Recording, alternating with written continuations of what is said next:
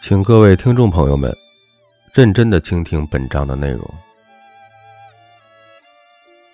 幼稚的人采用非黑即白来看待世界，就像小孩看电影，总要分出好人和坏蛋一样。但现实中的很多事儿，往往都不是非黑即白、非对即错的。现实中的很多人，往往也不是非善即恶、非敌即友的，而变得成熟的标志之一，就是认识灰色、接纳灰色，因为灰色才是世间万物发展的常态。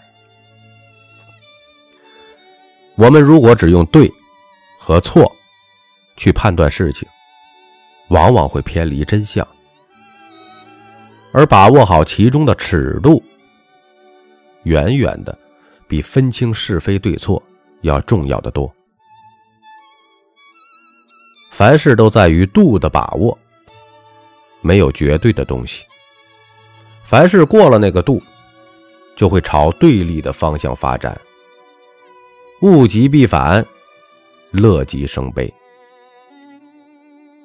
很多人之所以能成功，并不仅仅在于他们分得清是非黑白，而是在于他们懂得什么叫恰如其分，不偏不倚，时刻都能找到那个平衡点。善于把握分寸，才是人生最重要的艺术。真正的高手的认知顺序都是。先有灰度的认知，然后再到黑白决策。认知能力越高的人，对世界的理解就越是灰度的，即不黑不白，简称灰度认知。但决策是不能灰度的，必须在两难中坚决拍板，非黑即白。所以叫做黑白决策。我举个大家十分敏感的例子：夫妻中的一方出轨，是谁的错？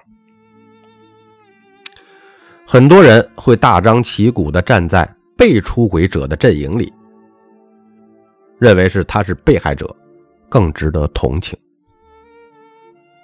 可有少数有理智的人，会选择。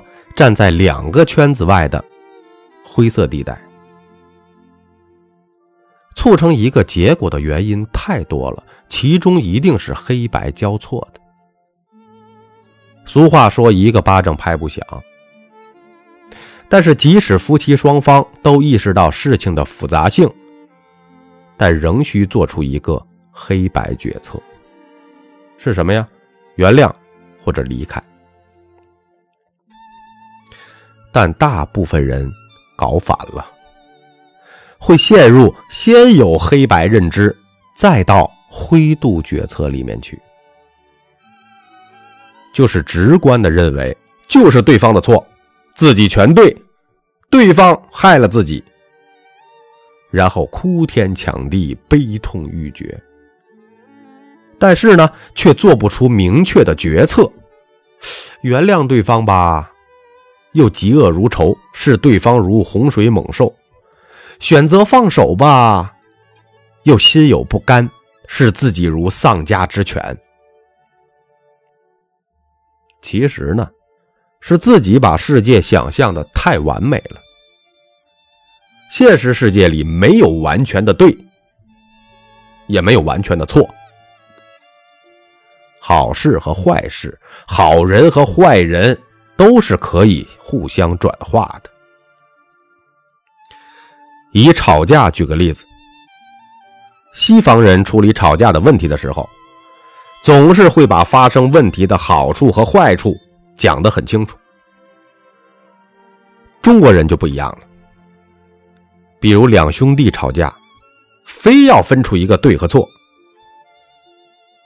结果虽然搞明朗了。但是兄弟两人的心也散了。这样即便是分出了对错，但是感情出现间隙了，你又有什么意义呢？所以说，在中国啊，人们处理什么兄弟吵架，老师处理同学打架，领导处理员工的争执，一定会说：“哎，你们两个都有错，两个都该骂。”然后还要告诉他们互相反省、互相道歉。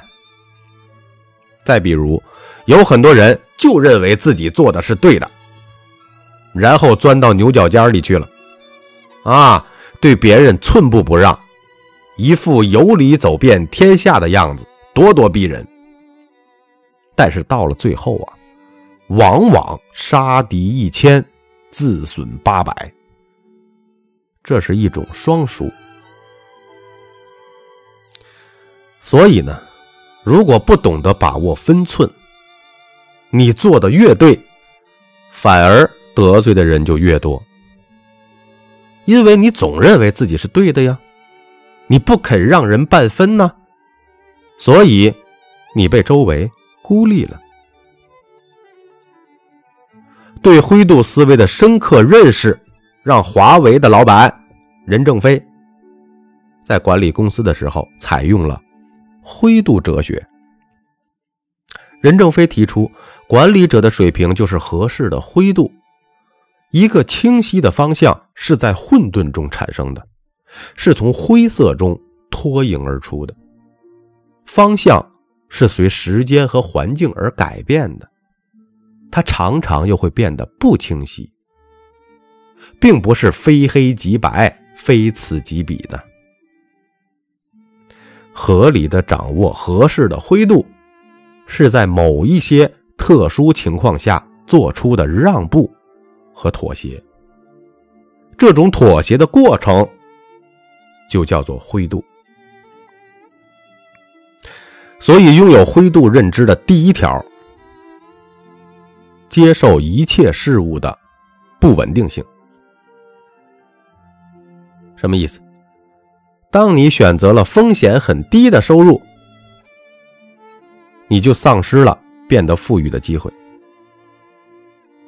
当你选择了安稳的工作，你就丧失了事业辉煌的机会；当你为了抓住感情上的安全感而过高的要求，对方反而会离你而去。要变得更成功。我们不是什么事情都做，而是追求在各种可能性之下成功概率最大的那件事儿。普通人会去追求一个百分之百的结果，而高手们则追求的是概率上的优势。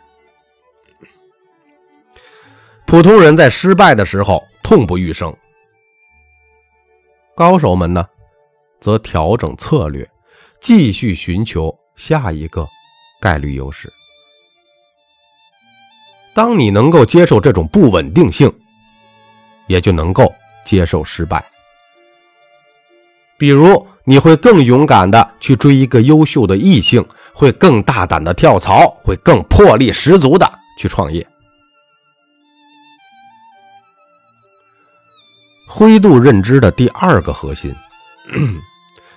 接受自己的残缺。如果世界是不稳定性的，那么我们自己也不必是十全十美的，因为你不知道怎么样的你更适合未来的世界。所有成功的产品都不是一开始就完美无缺的，都是先满足一个或少数几个。最关键的需求，然后再通过不断的测试和反馈去迭代发展。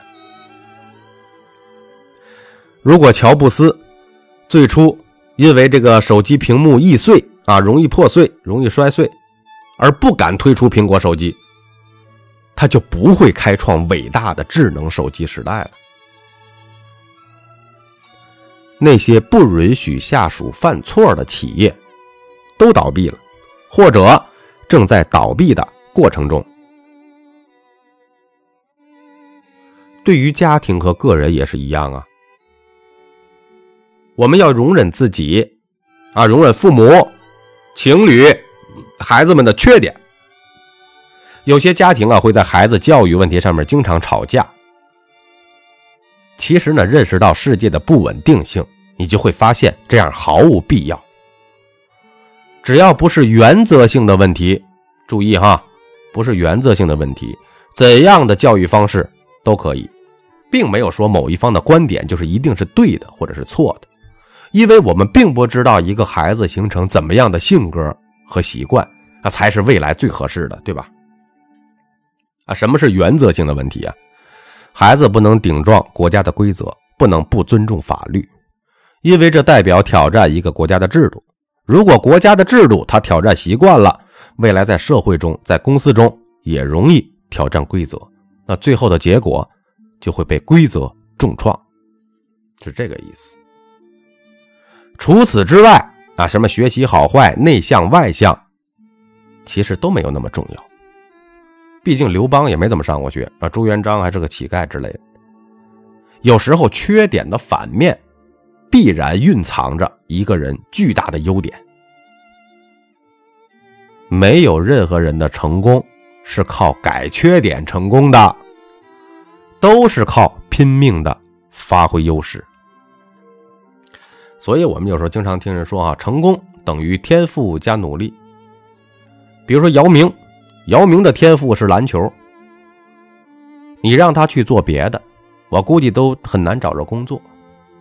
刘翔，刘翔的天赋是跨栏，你让他去做别的工作，估计现在还没你赚的多呢。周杰伦的天赋是音乐，你让他去播新闻，我估计台长都得找根绳子自己上吊。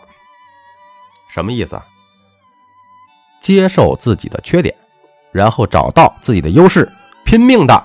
发挥自己的优势就可以了，并且允许自己和身边人都有缺点的这个存在，而且乐在其中，这就是灰度认知的第二重境界。灰度认知的第三个境界，培养强大的决断力。啊，你的认知变成灰色的了，但是。你做出的决定必须是黑白的，不是黑的就得是白的。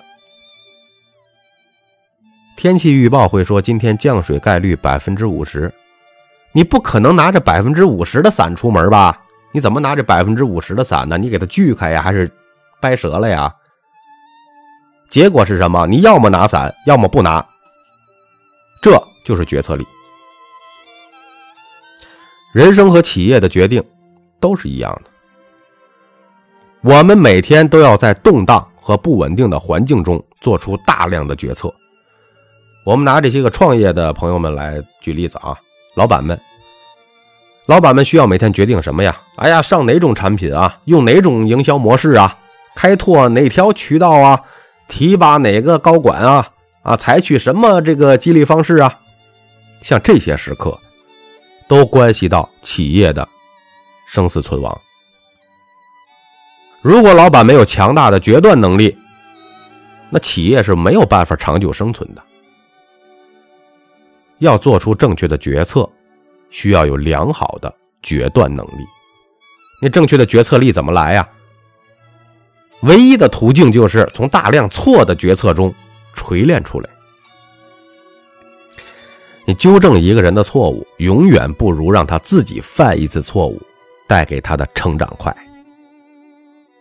比如你教孩子洗碗，不管你怎么教，都不如让他自己在洗的过程中打碎几个，对他的成长更有效。我以上讲的都是相对的，为什么呢？因为没有绝对正确的决策，只要你先做了，那就是对的，哪怕开始是错的。你也会对的。一个人啊，三十岁之前做加法，拼命的各种尝试，你就折腾去吧。三十岁之后做减法，只有你犯过无数错误之后，才能真正的清晰自己的事业方向。最怕的就是年轻的时候什么错都没有犯过。那等你到了中年时候、老年的时候，你做错了一个决策，可能就永无翻身之日。所以总结一下，灰度认知的第三个境界是什么呢？做错决策，比做对决策，其实对自己的成长帮助更大。自己敢于试错，敢于让下属试错，敢于让孩子试错，在错误中成长，这就是最高境界了。如果您把咖啡豆的全部章节都听一遍，你会发现。另一个世界。我是大家的主播三百六十五天咖啡豆。如果觉得有一点点的收获，请您订阅并转发专辑。咖啡豆一定努力创作播出更加优秀的内容。感谢您的收听。